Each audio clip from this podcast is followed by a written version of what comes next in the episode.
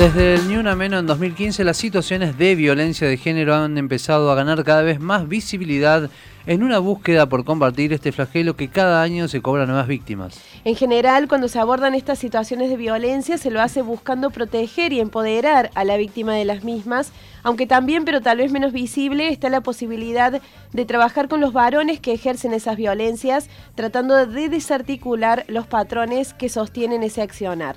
Matías de Estefano Barberos, doctor en, antropología, precisamente gracias a la investigación que dio origen al libro Masculinidades Imposibles, Violencia y Género entre el Poder y la Vulnerabilidad. Ya lo tenemos aquí en la mañana de Noticias al Toque. Matías, ¿cómo te va? Muy buenos días. Javier Sismondi y Susana Álvarez te saludan desde Noticias al Toque.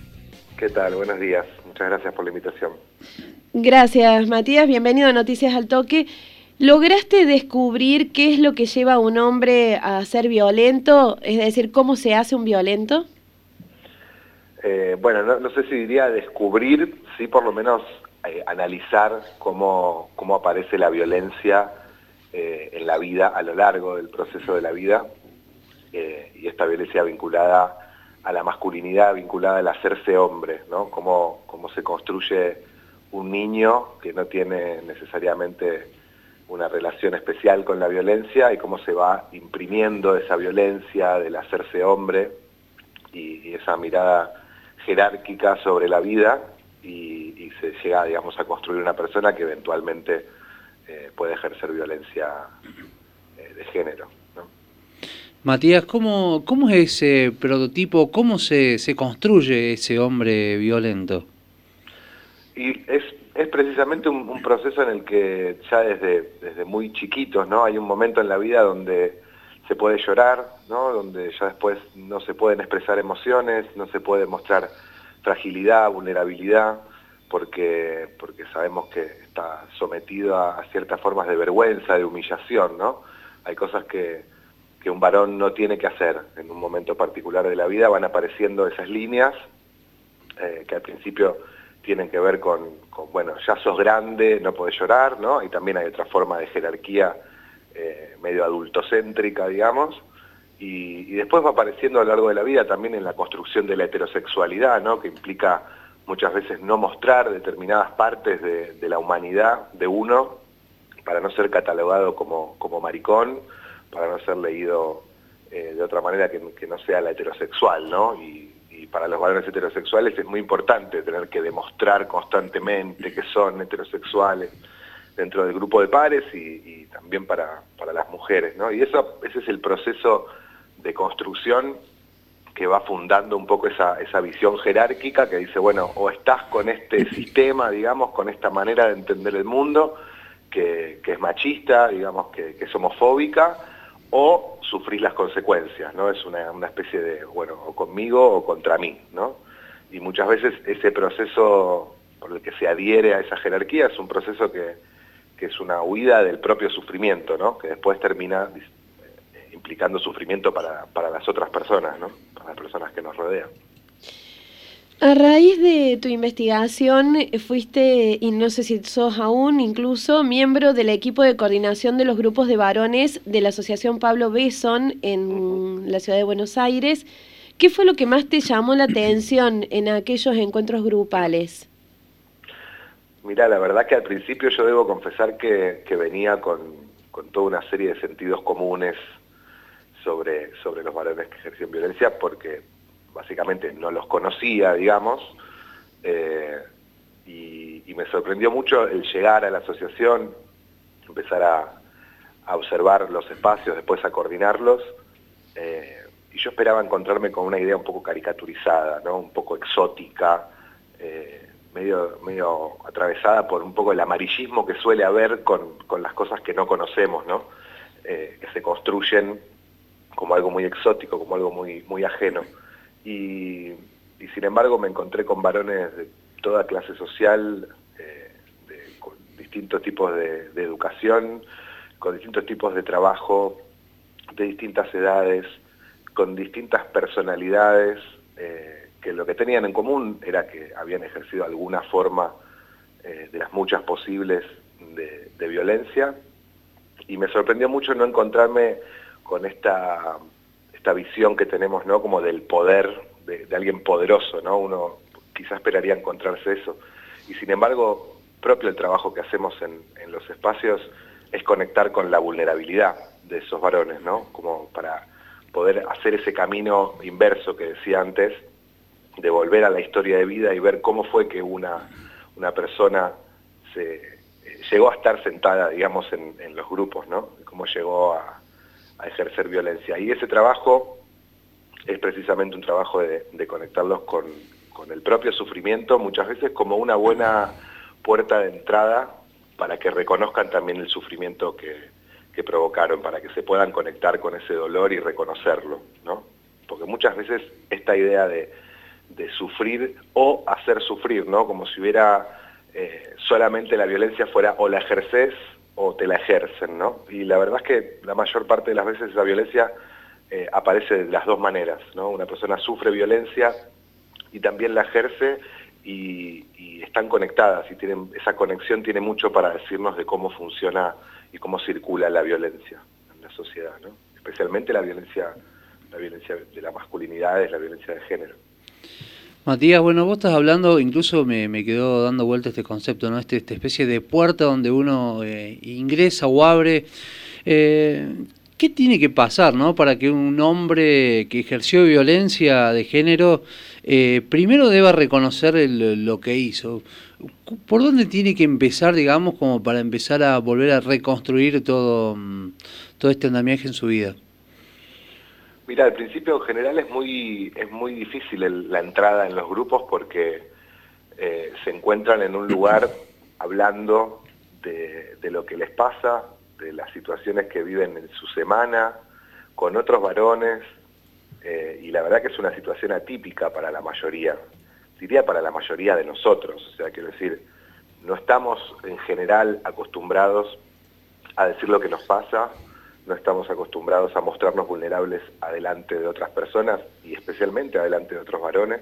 Entonces ese proceso de, participar del grupo es un proceso lento, muchas veces al principio está asignado por el silencio y de a poco van viendo que no es un espacio para, para juzgarlos ni para ridiculizarlos, sino es un espacio de, acompañamiento y de, y de contención también, que busca transformación, sí con confrontación, pero pero sí una confrontación terapéutica, si se quiere. Y, ese proceso de reconocimiento es un proceso también de reconocimiento de uno mismo, ¿no? Muchas veces ahí también está la dificultad para reconocer eh, la violencia que ejercieron, eh, tienen que también reconocer la violencia en lo que hicieron. Y es, muchas veces la violencia está naturalizada en sus historias de vida por, por las cosas que han vivido y muchas veces no les parece algo grave, ¿no? Algo digno de, poder cambiar y de poder transformar. Entonces es todo un proceso que tiene también un montón de resistencias, ¿no? que tienen que ver con, muchas veces piensan que reconocer determinada forma de violencia dentro del grupo eh, los puede perjudicar eh, en su vínculo con la justicia, ¿no? entonces es todo un, proceso de trabajo eh, arduo que por eso muchas veces quienes coordinamos grupos decimos, bueno, no es un trabajo para hacer en tres meses, ¿no? Es un trabajo por lo menos de un año y idealmente de, dos, tres años, ¿no? Porque es un trabajo muy profundo, que va un poco al centro de, la subjetividad. ¿Crees que puede un hombre que ejerció violencia de género dejar de hacerlo? Lo preguntamos porque en todo esto del trabajo tan importante con las masculinidades, está esto también de cuidar, no justificar lo que se hizo y también eh, ver esto, porque del otro lado también hay todo un trabajo con la víctima para no sostener situaciones de violencia. ¿Puede un hombre que ejerció violencia de género dejar de hacerlo?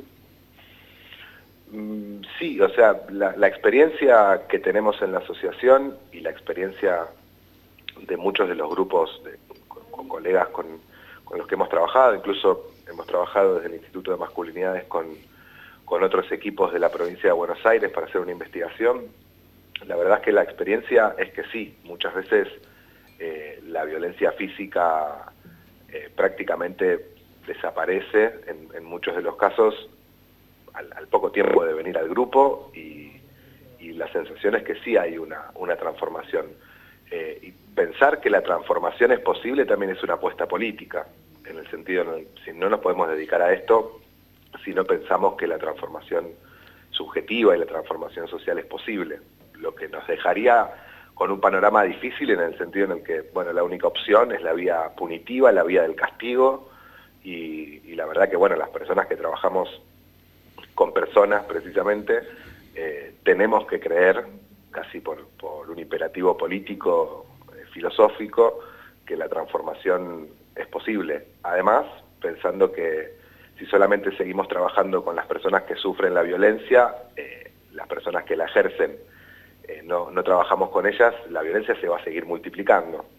Entonces es un trabajo de, prevención también, ¿no? de que no se vuelva a repetir y, un trabajo de prevención que debería empezar eh, desde la primera infancia, digamos, ¿no? trabajando sobre cómo está circulando la violencia, cuánto tiene que ver la violencia con, hacerse hombre y en el sentido, por ejemplo, la aplicación de, la ESI, de la Ley de Educación Sexual Integral, eh, es fundamental también y es una posibilidad de prevención de la violencia de género. Recordamos que estamos en comunicación telefónica con el antropólogo docente e investigador eh, del CONICET Matías de Estefano Barbero. Matías, vos recién señalabas a la ESI, ¿no? Pero ¿qué, tipos de políticas públicas, además de, la ESI, podrían prevenir realmente estas situaciones de violencia de género? Bueno, los espacios de atención son eh, una política, eh, digamos, ya aparecen cuando sucede la violencia, pero lo cierto es que la violencia tiene distintas manifestaciones y de distinta seriedad, digamos, ¿no? Eh, yo creo que mientras más espacios haya también, ahora en un relevamiento que hicimos con el Ministerio de Mujeres de Nación desde el Instituto, contabilizamos alrededor de 60 espacios en todo el país, que la verdad es poco, con la extensión que tiene nuestro país y con la población que tiene nuestro país, si bien son políticas que están creciendo, todavía, todavía son pocas y todavía están muy centradas en, los grandes espacios urbanos ¿no? y, muy concentradas en el centro del país. Pero lo cierto es que apoyar este tipo de políticas genera también, cada vez tenemos más varones que asisten voluntariamente también, porque se va conociendo el trabajo, se va conociendo cómo es, es cada vez más accesible participar de un grupo voluntariamente y, eso va haciendo que también sea una política integral en el sentido de, prevención de que, la, de que la violencia llegue, llegue más lejos, ¿no? Y me parece que es importante pensar, decir, bueno, si muchos de los espacios, por ejemplo, en la Ciudad de Buenos Aires y en el AMBA, tienen casi un año lista de espera, eh, es muy difícil también trabajar a tiempo y, poder con, apretar donde hay que apretar a tiempo, ¿no?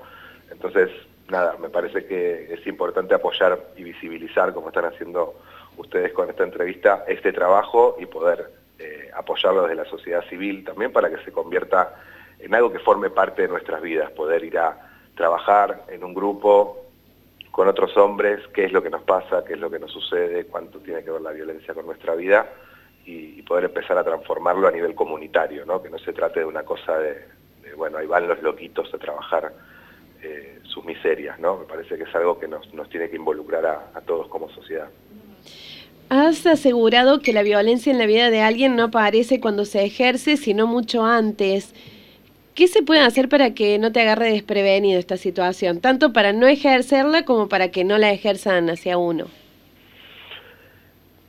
Mira, me parece que precisamente lo que, lo que sirve es poder eh, activar reflexiones sociales sobre qué es la violencia, qué lugar ocupa en nuestra vida, eh, de qué se trata esta cuestión de la violencia, y no hacerlo desde un lugar estigmatizante, en el sentido en el que muchas veces tendemos a poner la violencia, como decía al principio, ¿no? en ese otro, medio caricaturizado, ¿no? exótico al cual rechazamos. ¿no? Tenemos la tendencia eh, a pensar, como decía antes, que la violencia o se ejerce o se sufre. ¿no? Y muchas personas que ejercen violencia sufrieron la violencia en su vida ¿no? y la fueron naturalizando y fueron encontrando ese camino y esa manera de enfrentarse al mundo y es un camino en el cual las dejamos solas muchas veces, ¿no? desde la infancia y las fuimos expulsando de, este nosotros bueno y puro. Y esa exclusión esa falta de contención eh, es la que muchas veces termina transformándose eh, en violencia. Entonces me parece que habilitar estas reflexiones, poder eh, construir espacios dentro de la sociedad civil, dentro del Estado, donde podamos trabajar estas cosas, poder hablarlas, poder dar discusiones sociales sobre esto seriamente y con la voluntad de, contener y de prevenir y de transformar y no solamente de, señalar y no que el, camino de lo punitivo, incluso a nivel social, digo, no solamente del poder punitivo, sea, sea el único camino. Me parece, mientras más nos acercamos a, las personas que ejercieron violencia, es más difícil que, que se multiplique esa violencia. Si el camino es el de la exclusión, el señalamiento y la condena únicamente, la transformación social es difícil, solamente se termina dividiendo el mundo entre, entre buenos y malos, entre quienes no transgreden la ley y entre quienes sí, o entre quienes hacen sufrir y quienes no hacen sufrir. Y me parece un camino que no es muy productivo y que no ha demostrado muchos frutos tampoco.